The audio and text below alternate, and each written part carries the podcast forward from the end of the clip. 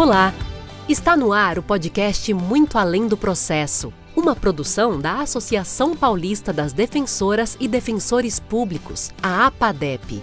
Este espaço propõe uma reflexão sobre o acesso à justiça e a garantia de direitos individuais e coletivos. Aqui, defensoras e defensores apontam as dificuldades e soluções encontradas para atuar em defesa das pessoas em situação de vulnerabilidade social. Em cada episódio é abordado um tema diferente, num bate-papo com histórias, curiosidades e informação. Olá, meu nome é Rafael Faber, sou defensor público do Estado de São Paulo e eu faço parte da Diretoria de Articulação Social da Associação Paulista das Defensoras e Defensores Públicos, a APADEP. É, Para a Defensoria Pública, as questões de moradia são muito caras. E tem um caso em especial que se tornou um símbolo da luta por moradia e também é, da atuação da Defensoria Pública nessa temática. É, em 22 de janeiro de 2012, a Polícia Militar ela cumpriu uma ordem de reintegração de posse que removeu 9 mil pessoas de uma área em São José dos Campos, que era a chamada Ocupação Pinheirinho. A ação policial, naquela época, ela foi marcada por violência, por abuso, desrespeito aos direitos dos moradores que residiam no local. Barbárie, massacre e terrorismo são palavras que normalmente são associadas à reintegração do Pinheirinho, que na época ela teve uma repercussão internacional e completou 10 anos no ano passado. É, considerando, considerado um marco, o caso Pinheirinho resultou na modificação das práticas de reintegração de posse. E para falar um pouco sobre o Pinheirinho, hoje eu estou com Jairo Salvador de Souza, que é defensor público do Estado de São Paulo desde 2007, é integrante da Associação Paulista das Defensoras e Defensores Públicos, e ele atuou no caso Pinheirinho desde o início e segue acompanhando os processos individuais que começaram a ser julgados agora em 2023.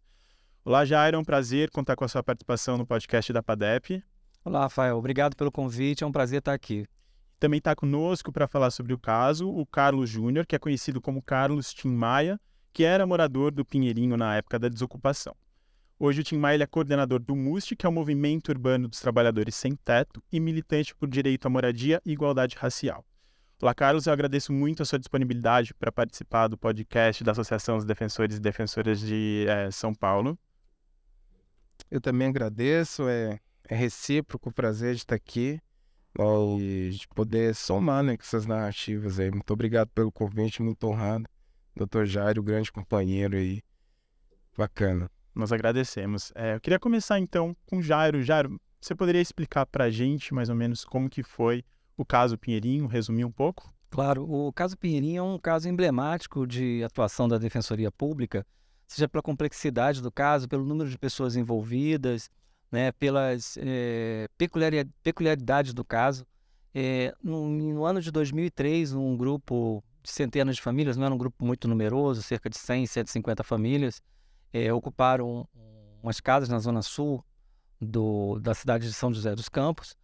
E essas famílias elas foram, foram desalojadas imediatamente dessas casas, ocuparam um campo é, que é um, uma referência, um local geográfico de referência para essa comunidade até hoje.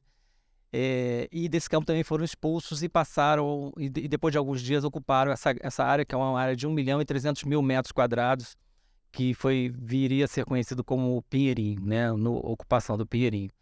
E essa, é, o, a massa falida da Selecta, que era dona da titular registral, que a gente fala, né, da área, ela entrou com uma ação de reintegração de posse em 2004 essa ação ela tramitou durante vários anos né, para retirada dos moradores, os moradores sempre obtendo vitórias jurídicas para manutenção no local. E, no fim, é, já em 2011, é, houve uma concessão de uma liminar de ofício, né, mesmo sem, sem o pedido da Massa Falida. A Massa Falida já tinha se conformado com a derrota jurídica em relação à liminar e foi concedido pelo Judiciário uma liminar para a retirada dos moradores e essa, essa liminar foi, foi cumprida de uma forma bastante, a gente pode, pode dizer que foi um sucesso militar, mas um fracasso social e em termos de humanidade, né? que desalojou é, mais de 8 mil pessoas que estavam no, no, no, local. E desde o início essas pessoas elas foram atendidas pela Defensoria Pública? Como que foi esse contato com os moradores? Não, então, a Defensoria Pública ela foi criada em 2007. Então os moradores tinham uma assessoria jurídica própria desde 2003 a defensoria entra no caso no ano de 2007 quando foi criado, logo assim que foi criado em São José dos Campos, foi, foi implantada a unidade da Defensoria em São José dos Campos, e nós é, é, entramos no caso, é, assessorando os moradores, mas eles tinham uma assessoria jurídica é, já constituída desde o início da ação de reintegração de posse. Certo. Carlos, é, você foi morador do Pinheirinho. É, você morou lá desde o início? Como que foi esse processo de morar no Pinheirinho? Conta um pouco pra gente. É, minha família veio da Bahia em 2004. A gente viveu ali em Garatá, é, nas cidades ali né, do interior, em Jacareí também a gente viveu um pouco. É, meu pai, ele soube, né? Ele trabalhava como caseiro, a gente não, não tinha moradia aqui e tal. E ele soube do Pinheirinho em 2007, né? Por aí. E aí ele ele decidiu, né? Ele decidiu ir pra lá, o sonho da casa própria, tudo aquilo, né? Difícil de conquistar com com que com que ele tinha de renda na época e tal. Ele decidiu vir pro Pinheirinho em 2007, era meados de 2007, né? E e aí a gente veio é, pra gente era, era tudo muito novo, né? Na Bahia, o, o bairro que a gente morava também em Salvador, que, que chama Alto de Cotas, já era um bairro de ocupação, mas a gente não tinha dimensão de, de como que funcionava isso, né? A gente, a referência que a gente tem de ocupação é, é de mazela social, né? A gente tem uma referência de extrema pobreza e tal. E quando a gente chegou no Pinheirinho, é, também existia isso, né? Falta de saneamento básico, algumas coisas que não tinham chegado, é, que demoraria chegar, né? De fato. É, mas a gente via uma coisa de, de organicidade, né? de organicidade, de, de um discurso orgânico e tal. Aí eu comecei a entender ali no Pinheirinho, sabe, nessa época, o que, que era a luta por moradia. Né? E morar numa comunidade é uma coisa que, que acomete a autoestima da gente. Né? E, e eu aprendi a ter orgulho de ser sem teto é, é, na coisa do Pinheirinho, de, de comprar, de comprar mesmo, assim, a, a, a luta, né? E entender que isso é digno e argumentar né, e fazer os contras, os contra-argumentos ali no Pinheirinho, né, aconteceu dessa maneira. O Pinheirinho era enorme, é, muito bem pensado, a época era a maior ocupação da América Latina, eu nem sonhava de, de militar como, é, sabe, como liderança de movimentos populares e, e aquilo, aquilo foi o, estopim na coisa, aquilo vendia um, um uma, uma ideia revolucionária, sabe, de estar tá fazendo justo. Óbvio que tinha a, a, questão financeira, né? A gente precisava morar ali, a gente não tinha condições de morar melhor. Mas, assim, é, também foi o ponto de partida para a gente entender a luta, né? Foi o ponto de partida para a gente é, comprar essa briga, né? E o Pinheirinho tinha... É, o Marrom fez um trabalho excelente, né? enquanto coordenador do, do, do, Pinheirinho, né? Primeiro que a gente, em área, a gente era a maior ocupação da América Latina. Você lembra quantas pessoas, mais ou menos? Tem uma ideia? Poxa vida, era mais de gente. Era, não, o levantamento final chegou em torno de 1.800 famílias. 1.800 famílias. 1.800 famílias, cerca de, de 9 mil pessoas. Tá, então era quase uma cidade dentro da cidade. Né? É, e, e, e assim, o Pinheirinho, as ruas eram largas, né? Tinha um plano de urbanização, tinha condição de ser urbanizado.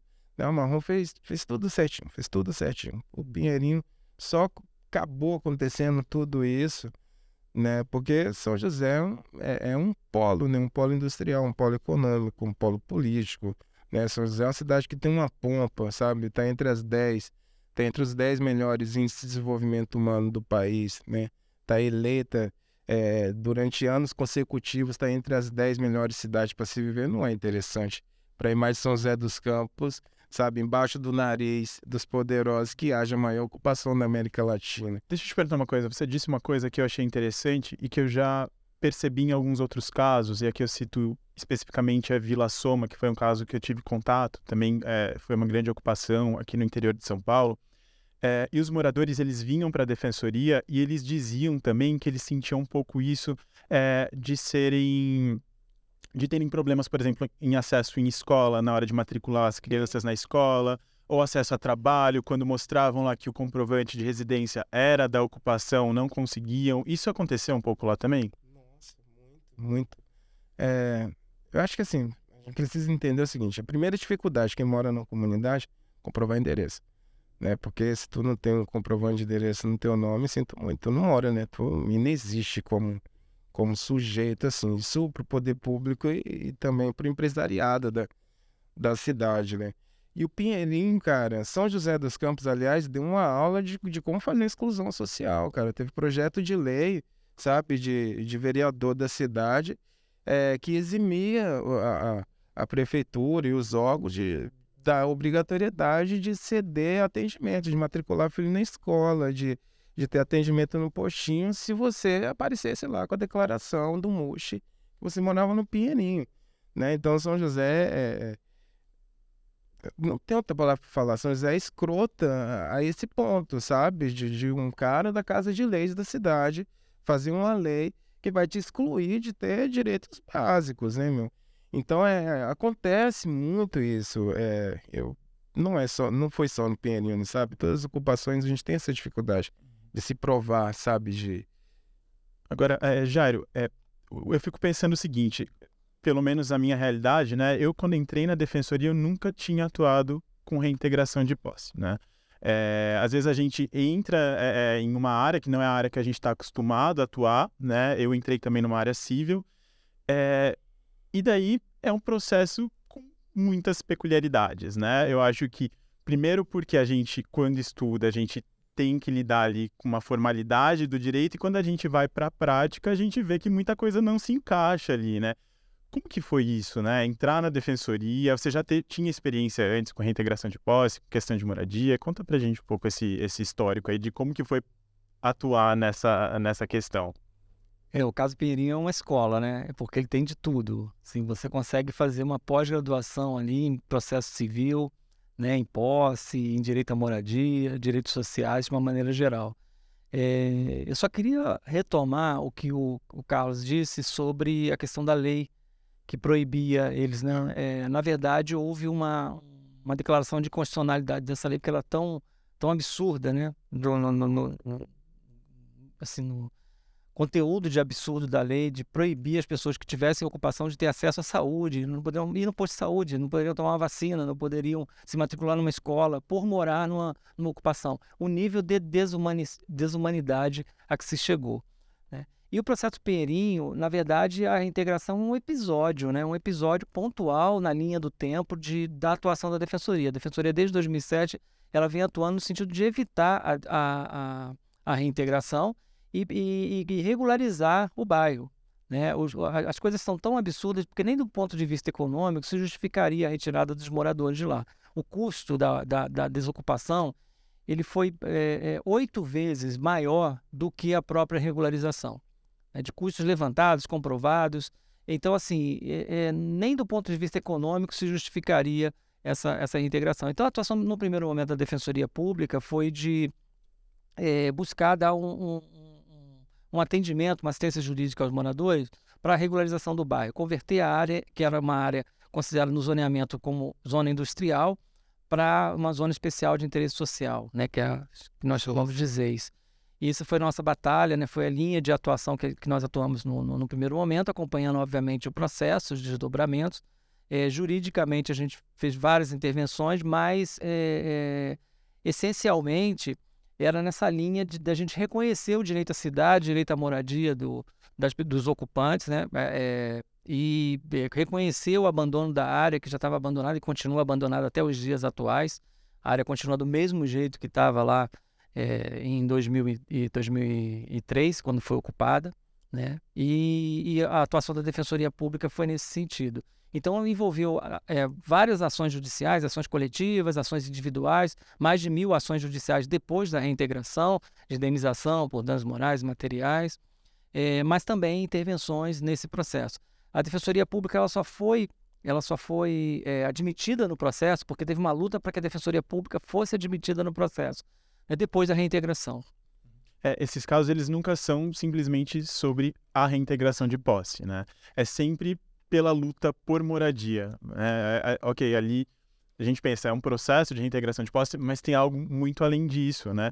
E eu acho que se não tem uma organização da população, né, o processo corre e as pessoas são retiradas. E no caso de vocês, vocês tiveram essa organização que foi muito bem feita, né? Foi muito bem articulada. É, como que é, funcionou É, isso? Assim, é, essa articulação, ela, ela foi tão, tão bem amarrada, sabe? Foi tão bem feita que o Pinheirinho culminou em várias coisas que, é, sabe, foge à regra, é, é um ponto fora da curva, sabe? Em casos de, de desocupação, né? É, a luta, a gente, a gente se manter organizado, se manter articulado, né? Fazendo atos pela cidade, entrando com os requerimentos, né? Fazendo as denúncias e coisa e tal, é, isso culminou num monte de coisa. A gente foi um, é, uma das primeiras ocupações da América Latina, é, uma das primeiras ocupações do Brasil que recebeu o auxílio aluguel do momento que saiu, né, até o momento que saiu as moradias populares, né? Isso, isso é uma exceção, assim, do, do, do que acontece em casos de desocupação. Né? A totalidade das pessoas que estavam inscritas, elegíveis para estar no programa Minha Casa Minha Vida foi contemplada. Né? Então saiu 1.461 moradias lá no conjunto que a gente está, né? E a galera que migrou de situação, é, sabe, subiu de renda, o cara que era pedreiro. A gente ficou de 2012 até 2017 esperando, foram cinco anos, quase seis. Né? Era dezembro de, de 2017, quase seis anos. Então, as pessoas migraram de, de condição financeira, passou a ganhar melhor. O cara que era pedreiro virou mestre de obra, o cara que, que era lojista lá, sabe? Enfim, migraram. E aí tinha algumas famílias que subiu o teto da renda. Se me fala em memória, eu acho que era R$ 1.500 por família, né? Eu não, não me lembro muito bem do, de quanto era exatamente esse valor, mas as pessoas migraram. Mesmo assim, foi feito um negociado com o Ministério da Cidade, né, Prefeitura, Secretaria de Desenvolvimento Social, né, e Defensoria Pública, a fim de que essas pessoas também fossem atendidas pela atrocidade que foi a, a desocupação, né, e as pessoas perderam seus bens também lá, né. Aí seria uma coisa de se eximir da responsabilidade, né, falar, não, tu não, eu não te devo nada, porque, né, você, na época tu era pobrinho, agora tu não é mais pobrinho, mas, pô, pera lá, eu perdi tudo naquela época que eu tinha, sabe? É, eu, na, na época da desocupação, eu, eu já era órfão, perdi meus pais no Pinheirinho, inclusive era aniversário da, da, da, da, da ocupação e minha mãe era boleira, e foram comprar insumos e foram acometidos por um acidente de moto e tal, né? E eu fiquei. Isso era 2010, era jovem na época, menor ainda. E aí, quase dois anos depois, perdi também a moradia. Então você imagina, cara, como que foi. A voz engasopa, eu, eu sou meio emotivo, eu não gosto de ficar revisitando, mas, pô, é, faz parte da vida da gente, né? A gente precisa entender. E eu perdi tudo que um cara pode perder, né? E tinha acabado de, de virar homem, sabe? Maior e tal. Então, a luta por moradia, cara, representa coisa tão forte na, na, na, minha vida, assim, que eu não, eu não consigo largar. Né? Inclusive, a gente tá para ter uma conversa lá com o seu Marrom lá, é, e, e, da condição do, do Muxa, os encaminhamentos que o Muxa tem né, na, na, cidade de São José dos Campos. Hoje a gente tá lá, tá tentando dar conta dessa demanda, né?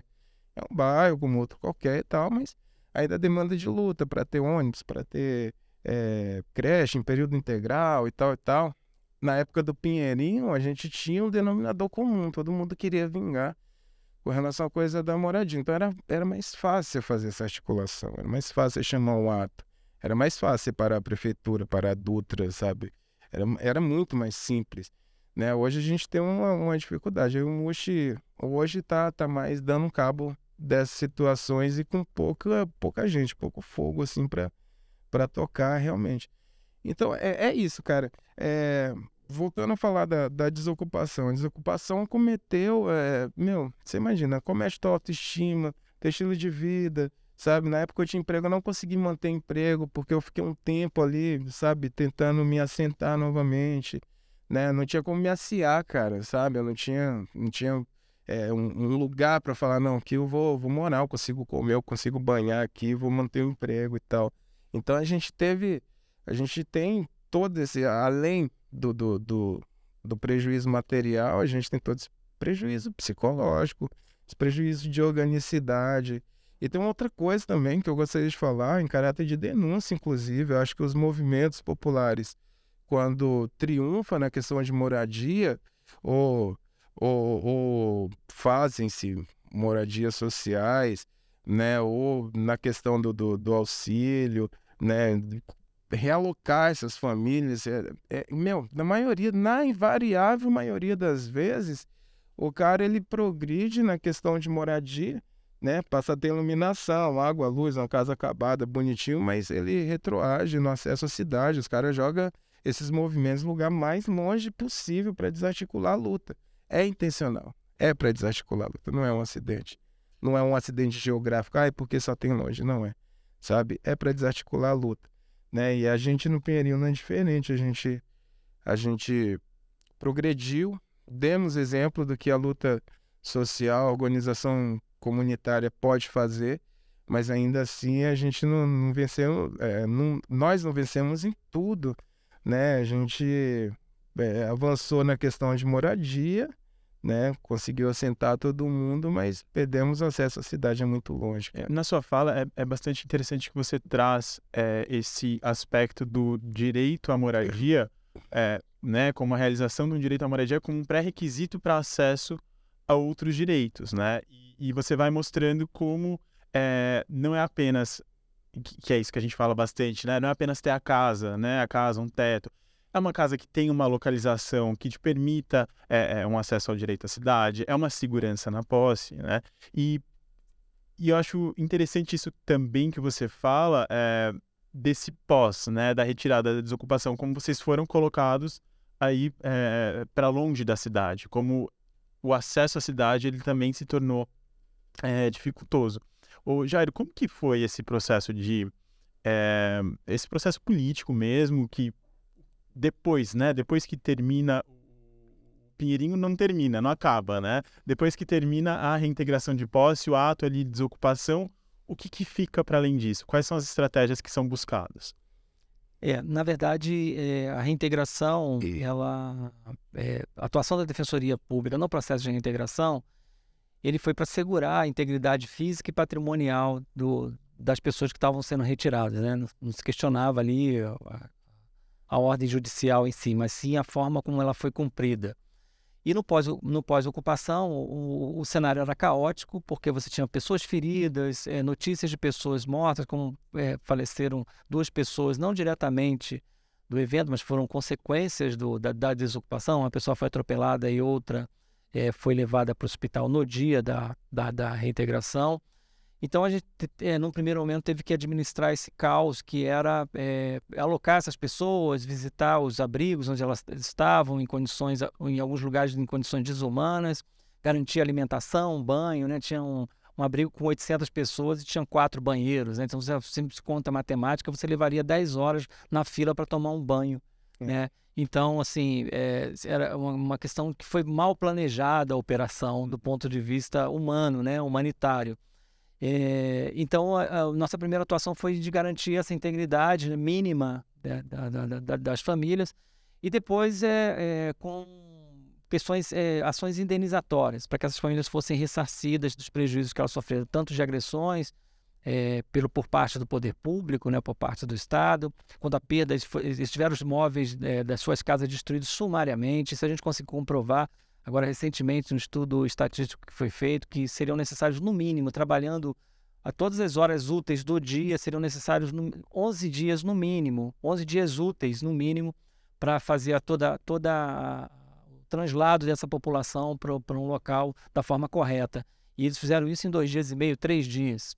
Então era impossível, até matematicamente, pela limitação do número de oficiais de justiça, que houvesse uma, um respeito à integridade física e patrimonial dos, dos moradores. E, e uma, um dos pontos que foram negociados como reparação a esses moradores era o fornecimento de, de uma unidade habitacional, né, que eles fossem reassentados. No primeiro momento foi concedido o auxílio aluguel, né, a partir de uma luta.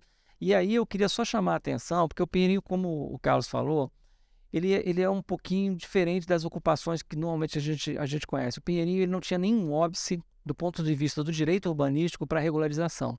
As ruas tinham as, as, as, larguras corretas, de acordo com as normas da cidade, a taxa de ocupação, tudo foi pensado, né? não, não, não se admitia favelização, respeitar as áreas de proteção permanente. Então, é, já foi, a ocupação já foi toda pensada numa futura regularização.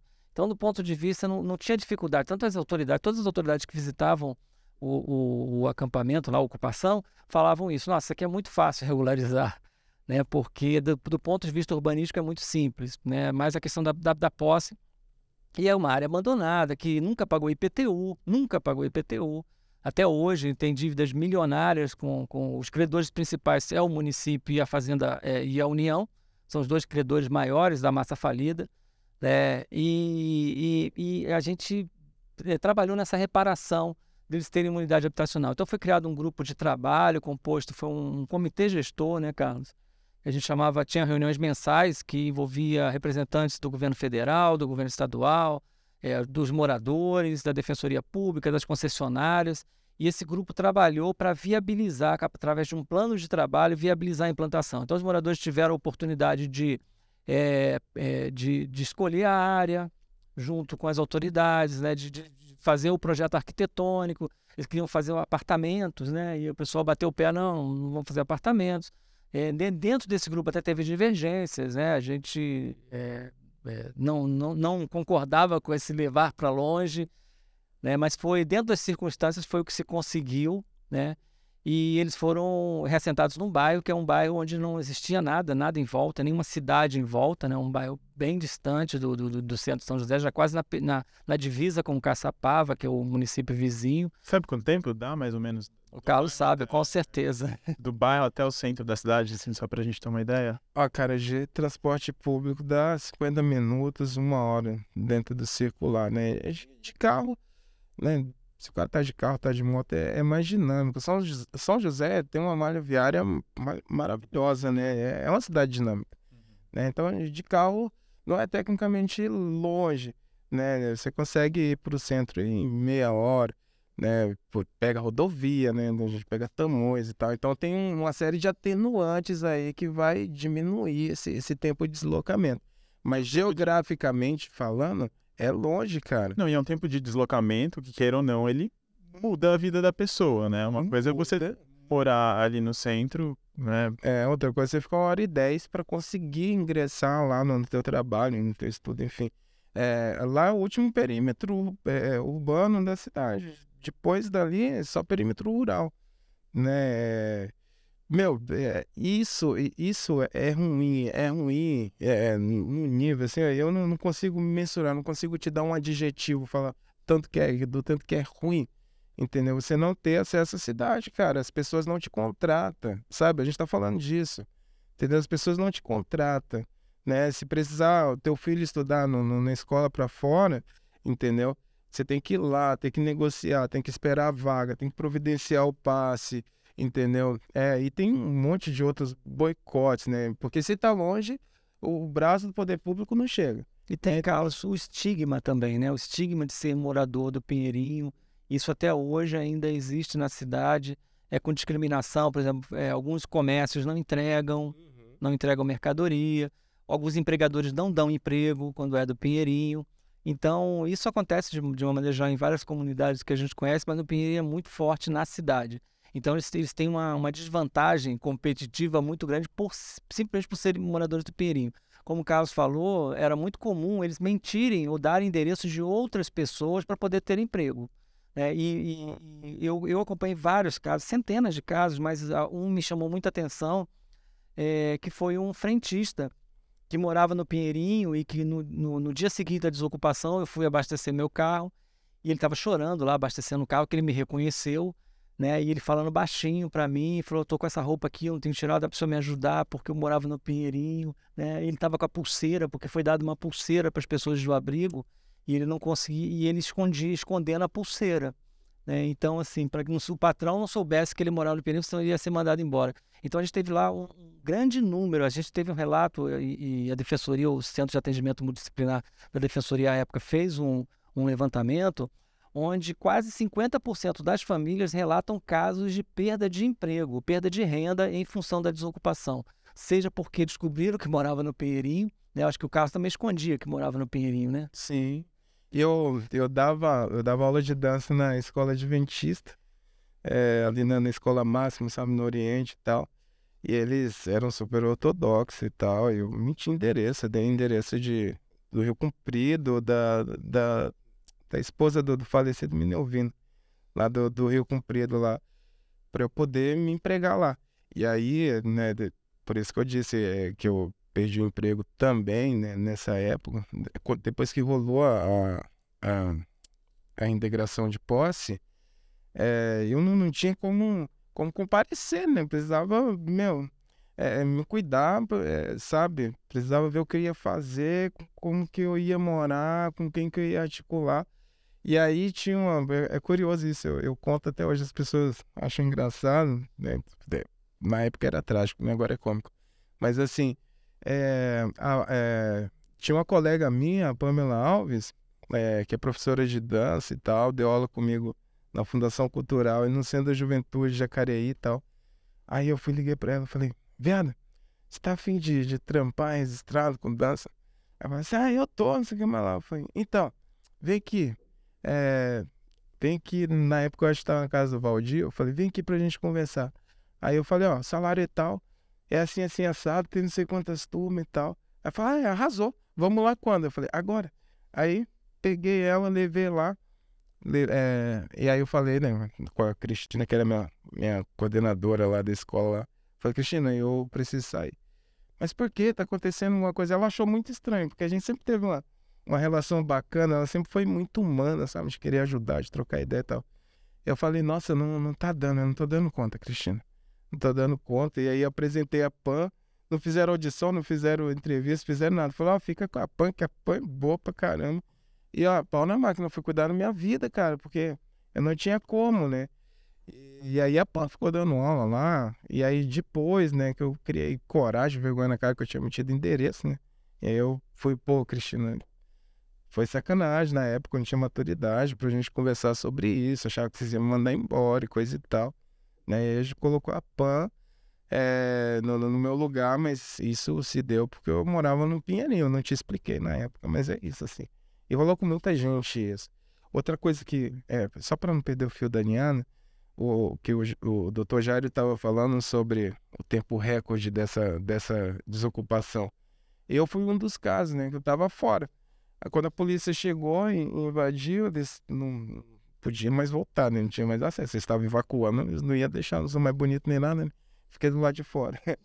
E aí, cara, no dia seguinte, eu fui, peguei o que era essencial, né? Documento, é, roupa, gadget, celular, carregador, o que, que era básico. Peguei. Quando eu retornei, não me deixaram mais, porque eles tinham me dado um, um cadastrinho lá. Eu falei, não, você já, já entrou, não, não vai entrar duas vezes.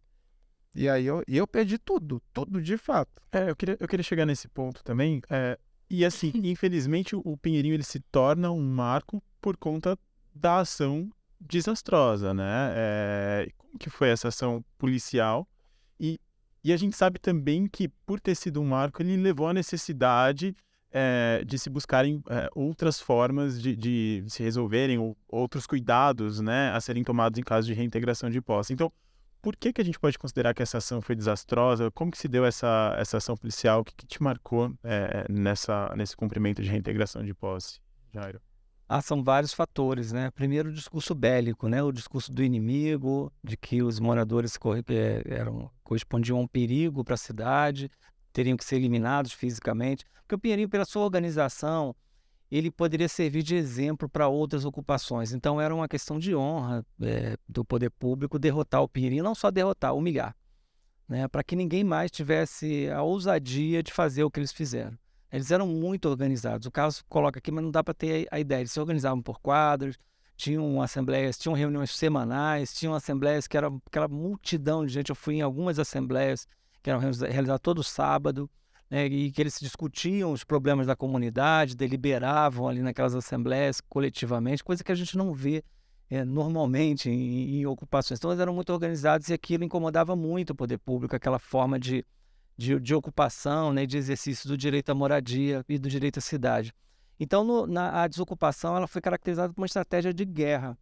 É, existia uma ordem vigente, uma ordem da Justiça Federal, na verdade, do Tribunal Regional Federal, é, do desembargador caçando a, a, a liminar da, que, que havia sido que havia sido, na verdade, proibindo a desocupação, porque existia interesse da União em negociar. A gente passou a semana inteira negociando com a, com a União, com o Estado. União e Estado concordaram em viabilizar a regularização. O município pediu um prazo para para pensar na proposta que foi feita. Foi assinado um protocolo de intenções entre o Estado e a União, e a União manifestou interesse na causa. Então, houve uma propositura, a Defensoria, junto com, com os, o, os, os advogados dos moradores, ingressou com uma ação na Justiça Federal pedindo a suspensão da ordem e, e, a, e a, remessa dos autos para a Justiça Federal. A juíza de plantão ela concedeu a liminar, né, e a gente conseguiu suspender, isso foi na terça-feira, a gente conseguiu suspender a ordem de reintegração, e aí no domingo seguinte a, a, justiça, a justiça estadual entendeu que havia uma interferência indevida é, da Justiça Federal na Justiça Estadual e, e, e, através de uma ordem do presidente do tribunal, determinou, inclusive, que a ordem fosse cumprida a qualquer custo, inclusive com que houvesse, se houvesse qualquer tipo de interferência das forças federais, que a polícia militar repelisse né, essa, essa, essa ordem por escrita dado para o, a, o comando da polícia que estava no local, para que, então, assim, é, ao invés de suscitar um conflito de competência, que seria o natural, né, tecnicamente falando, ó, tem duas decisões conflitantes, então vamos ao STJ, dois tribunais, um dizendo isso, outro dizendo aquilo, mas existiam duas ordens vigentes. Uma ordem do desembargador é, é, Antônio Cedenho, se não me engano, TRF, é, determinando a suspensão do, da, da, reintegração, tendo em vista que existia um protocolo de detenções e, e, e, existia a possibilidade de regularização, que teria um custo social muito, muito é, menor. Mas foi feito é, de uma forma insidiosa, né, sem, sem transparência, foi feito o efeito surpresa, que era um gran, uma grande estratégia militar, né? quando você trata o outro como inimigo, você tem que usar das suas táticas militares. E, e isso foi feito, na verdade, houve uma garantia, houve todo um, um, uma, um, um cenário de que a, a, a, reintegração estaria suspensa por 15 dias. Os moradores foram dormir no sábado né, comemorando essa, essa suspensão. Né? E no domingo, às quatro e meia da manhã, começaram, começou a desocupação. Essa desocupação, ela é, e a gente, eu acabo de sair agora de uma fase processual onde nós tivemos, é, elas continuam, são mais de 100, 160 audiências individuais, de processos individuais, mas a gente já teve audiência de um grande processo onde nós ouvimos é, mais de 20 testemunhas e que ficou muito caracterizada a forma como se deu a operação. É, no primeiro momento, eles evacuaram, eles jogaram bombas em cada casa praticamente. Né? Todos as testemunhas são, são unânimes em dizer. E quando você joga uma arma de dispersão de multidão dentro de uma casa onde a pessoa está dormindo, onde você tem idosos, onde você tem crianças, você tem bebês, você tem pessoas com, com deficiência mental, você não sabe as consequências disso, né? A gente fez o um levantamento, 3% das casas do Pinheirinho foram incendiadas. Elas pegaram fogo, né? Na desocupação, que não é uma coisa normal. É, se você colocar isso para 1.800 casas, né, você tem a dimensão do, do, do, que foi essa operação militar. Pode ser é, é considerada uma operação militar exitosa, não tenho, não tenho dúvida, né, mas é, é, é um, foi um desastre social. Então, essa, é, existe essa primeira abordagem. Depois, as pessoas eram orientadas a, a sair, que elas, elas poderiam retornar para retirar suas coisas. É, e foi um logro, outro logro, porque o, a massa falida não disponibilizou os meios necessários, que é uma das. das, das da, quando nós fazemos uma desocupação, de, uma, uma reintegração de posse, como defensores, nós estamos ali para garantir que os meios necessários à desocupação preservem a integridade patrimonial das pessoas, né? E não tinha caminhões suficientes para fazer a mudança, né? Eles disponibilizaram um número muito pequeno de caminhões. Foi reconhecido pelo próprio processo, porque tiveram que contratar no dia seguinte, na terça-feira, tiveram na segunda-feira, perdão, contratar as pressas a Urban, que é uma companhia estatal, uma empresa pública que existe no município, contrataram é, centenas de caminhões no dia seguinte, depois da ocupação já em andamento para fazer, e caminhões, alguns nem, nem apropriados para mudança, eram caminhões abertos ou caminhões basculantes, então, que, que, que aquelas pessoas que ainda conseguiram esses caminhões ainda tiveram seus, muitos móveis danificados. É, e, e aí se optou, é, simplesmente várias imagens, né? a época tem muitas imagens é, gravações dando conta da destruição do, do, do, das casas com os móveis dentro, com geladeira, com fogão. E mais, assim, o mais chocante é porque não, não, né, a questão do bem material, ela, ela pode até ser reposta, né? Mas a gente teve várias ações, assim, vários é, relatos de, de memórias que as pessoas perderam. Né? Era fitas de VHS, que naquela época ainda tinha, eram DVDs gravados com, com, com, com fotos de família, né? eram medicamentos, eram exames que as pessoas tinham, que levaram meses para marcar os exames, estavam fazendo uma cirurgia ou um tratamento e perderam esses exames. Pessoas que não conseguiram tirar nem seus remédios de uso contínuo. Então foi uma barbaridade, assim, e sem necessidade, sem nenhuma necessidade, porque todos são unânimes que não houve no interior da, da ocupação, não houve resistência a justificar o uso dessa violência. Então a nossa, a nossa essa desocupação ela ficou mar, muito marcada por conta disso. Né? E, e, em função disso também, é, é, houve também um cerceamento do, do, do, do, direito dos advogados e defensores públicos de ingressarem no local para acompanhar a desocupação. Nós não conseguimos chegar é, fisicamente à desocupação para acompanhar, para ver se estava havendo algum tipo de violência desnecessária, né, se estava sendo respeitado os direitos das pessoas. Tanto a imprensa quanto isso ficou provado no processo, vários jornalistas é, foram arrolados como testemunhas e confirmaram essa informação de que eles foram impedidos militarmente de ingressar no local, ou seja, o Estado tomou a área e tomou para si. A, é... Não tem testemunhas, né? Na verdade, só, só é. O que aconteceu lá dentro só a polícia militar sabe, né? E detalhe, e detalhe, os homens da polícia militar não tinham insígnia de, de identificação, né? Meu, evidentemente eles não, não, queriam fazer isso de uma, de uma maneira decente, de uma maneira hum, humana, né? E tem tanta tantas formas de, de fazer isso com dignidade, né? No plano de contingência, no plano de evacuação.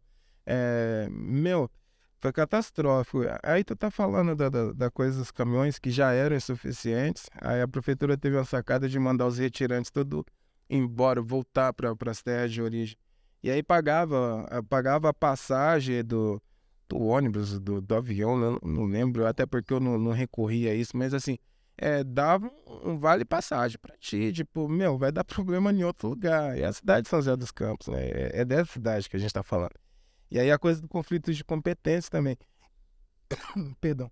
A gente, a gente já tinha várias outras vezes vencido, né, quebrado as liminares de reintegração de posse, e a gente estava a gente estava é, realmente felizes, né? Acreditando que tínhamos quebrado. Foi, foi o último comunicado que a gente teve.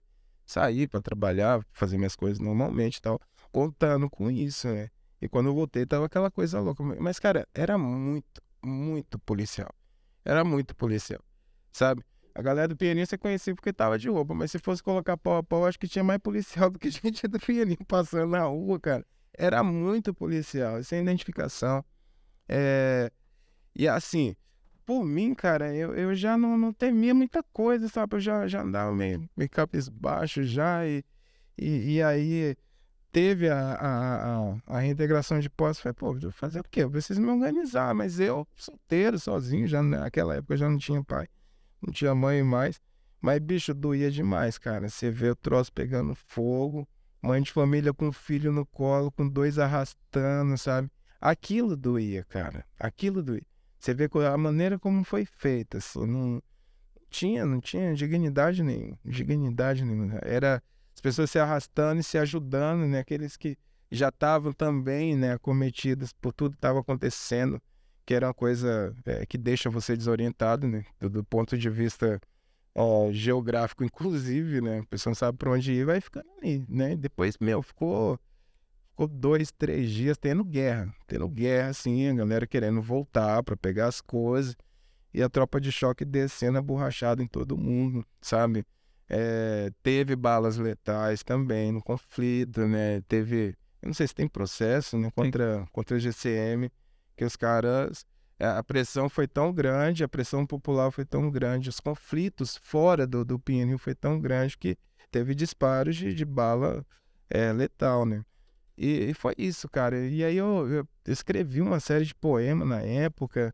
A gente, a gente conhecia muita gente, né, da, da esquerda aí. Conheci a galera da Flasco que teve com a gente dando apoio, trouxeram, enfim, cobertor, é, trouxeram os sumos, alimento, coisa e tal. E a gente produziu muito, assim, para relatar e, e, assim, tudo que se produziu naquele ano sobre ocupação tinha esse teor de, de, de guerra, de sangria, sabe? É, foi assim, foi um aninho de, de treva mesmo. E depois do cumprimento da reintegração de posse, então se seguiu uma estratégia de conseguir o, o aluguel social, né, o auxílio aluguel para as pessoas, é, seguido aí dessa é, de, de, realocação, né, é, de conseguir a moradia. É, e, paralelamente, também houve ingresso de ações indenizatórias, foi isso? O que, que são essas sentenças que estão saindo a partir de agora, de 2023? Sim, nós ingressamos com, com 1.105 ações individuais de perda dos móveis. Né? Nós optamos por, pela estratégia de, de ajuizar ações individuais ao invés de ações coletivas, por conta é, de, de facilitar a liquidação disso. Isso tem se revelado acertado, porque agora a gente está. Começaram a sair agora em meio de fevereiro, meados de fevereiro, começaram a sair as sentenças dos processos individuais, né, desses 1.105 processos é, individuais. E é, o, o, pedido do processo é indenização por danos morais, e aí vai variar de pessoa para pessoa. Pessoas que foram agredidas, humilhadas, apanharam. Tem pessoas que tiveram até deformações em função de tiros de bala de borracha. Tem uma, uma, uma usuária da defensoria que tomou um tiro na boca e ela ficou com deformação permanente. Outras pessoas que é, apanharam um senhor que ficou com sequelas graves porque ele foi derrubado e bateu a cabeça no chão no momento da desocupação. Então, assim, esses casos a gente tentou individualizar e, e, fizemos essas ações e perdas de imóveis também. A gente instruiu todas as ações com a relação dos bens de cada pessoa, do que ela tinha perdido. Então, essas ações agora estão saindo. É, é, são duas varas de fazenda pública, né? ainda não saiu nenhuma sentença da segunda vara. Quem está é, prolatando as sentenças agora são, é o juiz da primeira vara, que tem reconhecido alguns danos morais em relação ao Estado para casos específicos de violência, mas de uma maneira geral não, pela violência geral não, é, mas tem reconhecido a perda dos móveis, né? Está determinando o ressarcimento do, do, dos bens que foram destruídos de acordo com a relação. Ficou muito claro isso, isso ficou muito bem provado nos autos, né? É, o que não faltou foi foto, né? declaração de testemunhas. É, obviamente essa sentença vai ser, vai ser objeto de recurso né, por ambas as partes em relação à, à parte que não, não foi dado provimento. Mas então, e também tivemos uma ação, que foi uma ação, uma ação civil pública é, geral. A gente teve algumas outras ações, não, não, caberia aqui detalhar todas as ações. Mas uma primeira para atendimento habitacional foi quando, quando as pessoas foram levadas para o abrigo, né? Pedindo justamente auxílio aluguel, aí que foi concedido na seara administrativa, não precisou seguir a ação porque ela perdeu o objeto, né? que era justamente o que a gente estava pleiteando, porque não existia essa garantia, né? Porque não tem lógica. Se você vai tirar 1.800 famílias para dar casas para elas na periferia, por que você não espera a casa ficar pronta para tirar essas famílias para levar para lá? Se você vai ter todo esse gasto, ficaram pagando cinco anos auxílio aluguel num valor absurdo. Né? O, o, gasto do Perinho, o cálculo que foi feito por um dos parlamentares lá da, da cidade, é, foi mais de 200 milhões de, de reais que foram gastos lá. É, e a regularização à época, ela custaria 30 milhões. Então, assim, não tem uma, uma justificativa que, que, que faça. Se era para atender, dar atendimento habitacional provisório e depois definitivo, né? Porque eles não fizeram isso na desocupação. Né, preferiram essa estratégia e aí a gente só pode chegar a essa conclusão de que era um exemplo, que o PNI teria que ser um exemplo para que não que ninguém mais tentasse fazer essa, essas questões. E mais, né? Como eu falei, a área até hoje, se a gente for lá, ela está totalmente sem nenhuma utilização. Ela está lá com mato, né? Estabeleceu-se uma, uma, não gosto desse termo, mas uma mini Cracolândia na frente, né? Então, é, sem nenhuma, sem nenhum, sem nenhuma função social aquela propriedade, esperando somente a especulação com vários investimentos públicos ali, né? Fizeram uma, uma linha exclusiva de ônibus né, para eh, investimento em infraestrutura, valorizando ainda cada vez mais a área, né, para que em benefício de, de, do proprietário e as famílias estão lá na e como o Carlos falou, ali era muito próximo de tudo, né? As mobilizações ali perturbavam muito o poder instituído porque era muito próximo. Então, hoje eles não têm nem como fazer uma passeata, por exemplo, de lá de onde eles estão, eles vão chegar mortos lá no, no, no centro da cidade, né? né?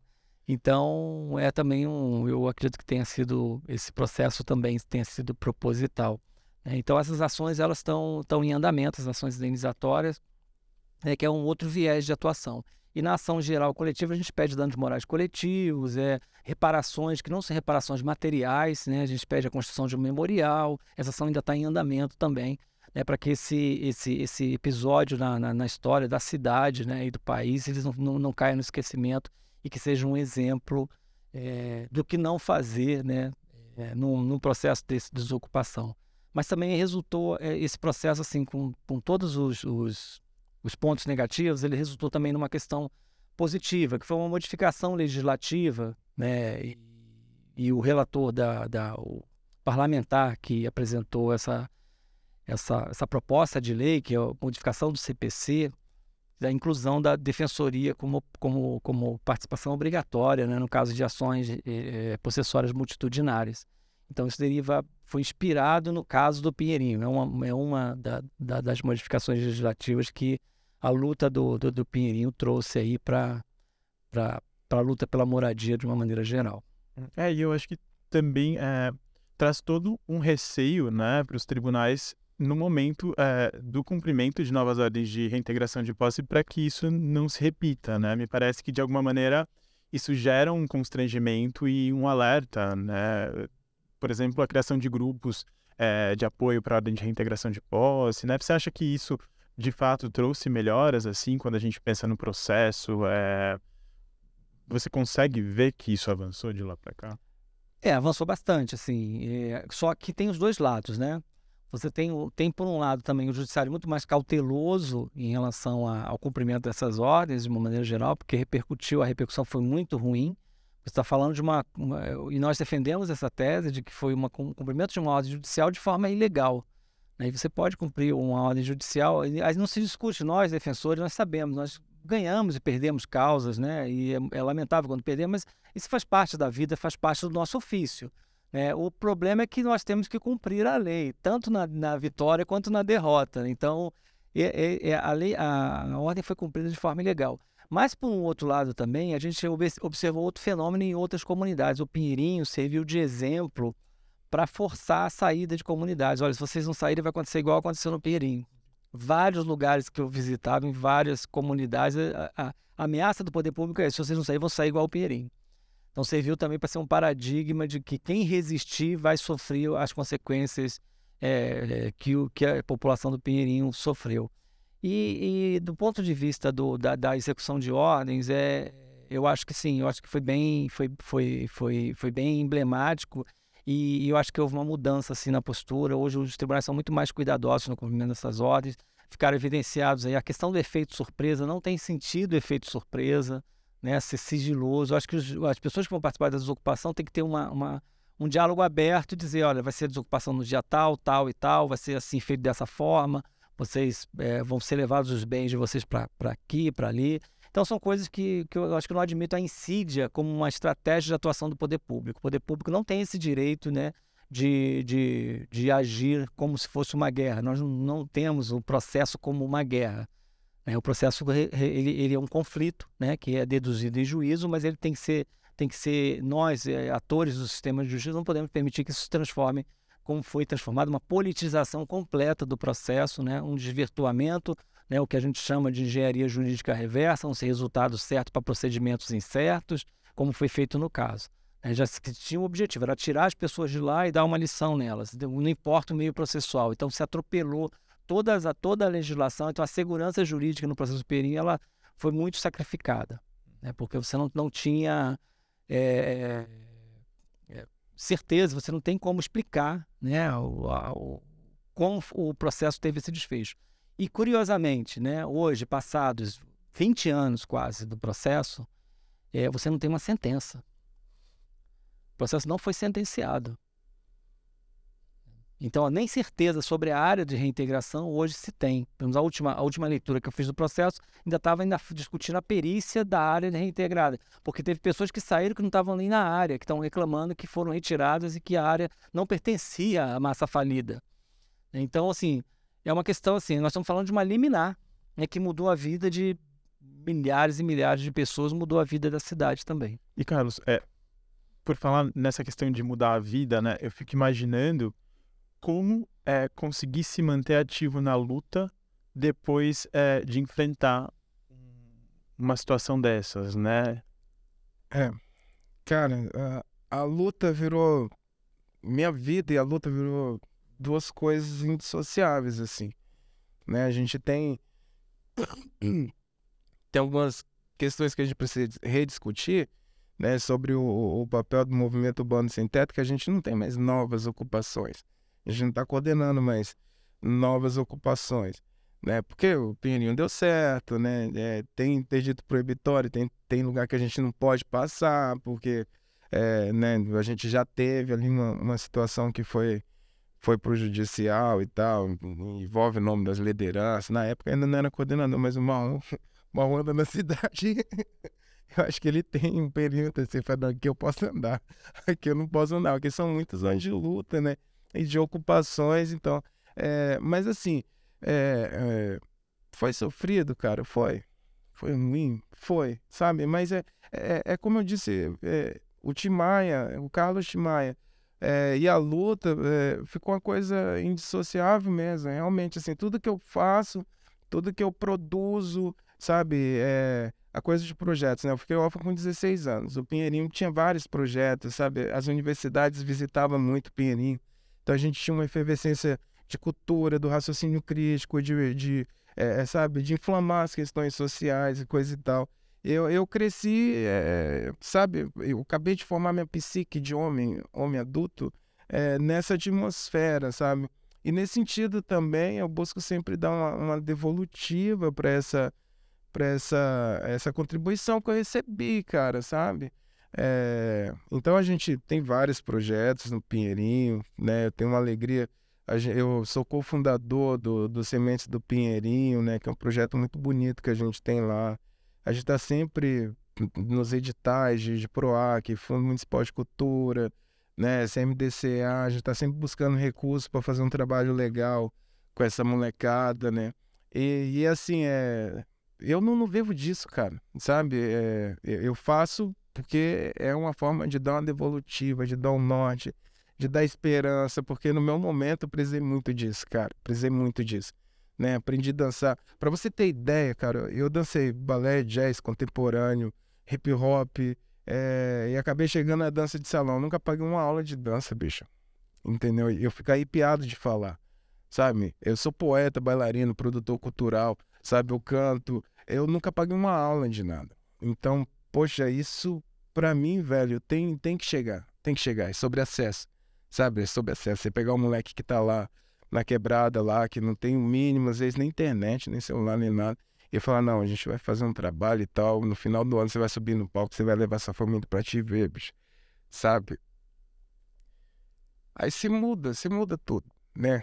Eu acho que, mais uma vez, a gente vai fazer uma geração que vai entender que a luta, o existir, o fazer poético é, é indissociável, sabe? É indissociável, a coisa não não, não é assim, não, não tem o Timaya poeta, e aí quando você tá lá no centro tem o Timaya trabalhador, né? Agora a gente está entregando um, um projeto, a gente finalizou agora essa semana, né? Eu, eu fiz pedagogia, e aí depois eu comecei a trabalhar com plástico, né? Um trabalho ali é, técnico de, de, de químico, de, de, polímeros e tal.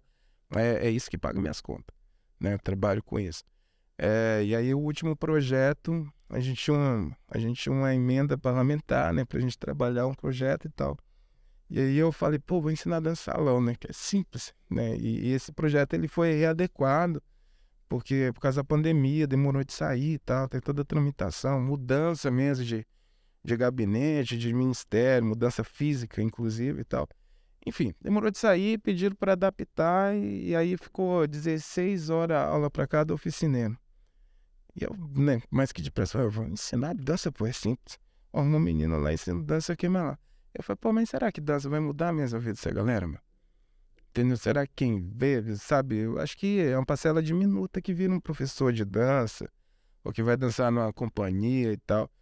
E aí eu fiz um, um compilado, cara. Eu, eu, dei o curso que, que eu dou nas empresas de, de plástico, né? De reconhecimento de materiais plásticos é, nesse projeto, né? E a gente tá assim, a gente tá estourando de felicidade, porque também é uma galera que é explorada, né? E falando de meio ambiente, eu sei que o tempo é, é, é sucinto, mas assim, O Brasil recicla menos de 2% de todo o plástico que a gente produz, né? Tá aí, tá no meio ambiente, tá no rio, tá no aterro, né? E as pessoas que trabalham com plástico são exploradas por esse mercado, sabe? Que recebe 30 centavos, 15 centavos, parará e pererê. E aí a gente fez o curso né, profissionalizante de reconhecimento de materiais plásticos e tal, e a gente tá doido para soltar isso aí. E quem sabe, né, cara, se a gente pegar todos os catadores lá do Pinheirinho, galera que trabalha com reciclado, a galera consegue fazer a dissociação disso aí, fazer uma separação adequada nos parâmetros que o mercado pode pegar, sei lá, a gente vai ter uma leva de gente ganhando melhor para cuidar do meio ambiente, né? E aí também entra a questão de território, mais uma vez entra a coisa da luta. Você entende? A gente falou de várias coisas distintas e todo o tempo a luta. Né? Você está falando de como fazer, você está falando de como encantar, você está falando de como resistir. Sabe? Eu não posso simplesmente fechar uma praça da minha cidade para reivindicar alguma coisa, fechar um, uma, uma via importante da minha cidade eu só gritar no ouvido das pessoas, sabe? Tem que ter um devolutivo, acho que tem que ter uma troca, sabe? As pessoas têm que se apropriar dessa pauta. E os interlocutores da cidade também têm que ver que não é bagunça, né? Eu acho que é por aí, meu. Você falou é, do tanto de coisa que foi criada, né? Ali dentro do Pinheirinho e sobre o Pinheirinho também. Você teria alguma indicação para quem quisesse aprofundar sobre o tema?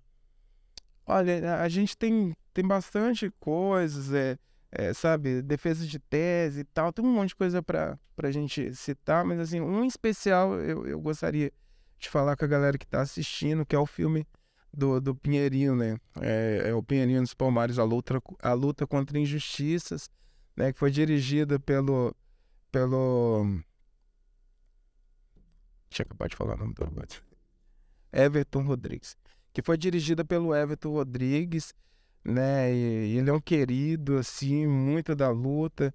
Eu acho que o filme do Pinheirinho é um marco, entendeu? A gente produzir uma coisa bacana, densa, que faz é, é, vários levantamentos quantitativos, qualitativos de como que aconteceu isso, ajuda a gente a documentar, né? E é de uma forma didática aí, que eu acho que é, o moleque, a senhora, o, alfabeto, o alfabetizado e o não alfabetizado vai conseguir é, ter uma, uma leitura fidedigna do que, que foi tudo isso, né? E o que, que representou.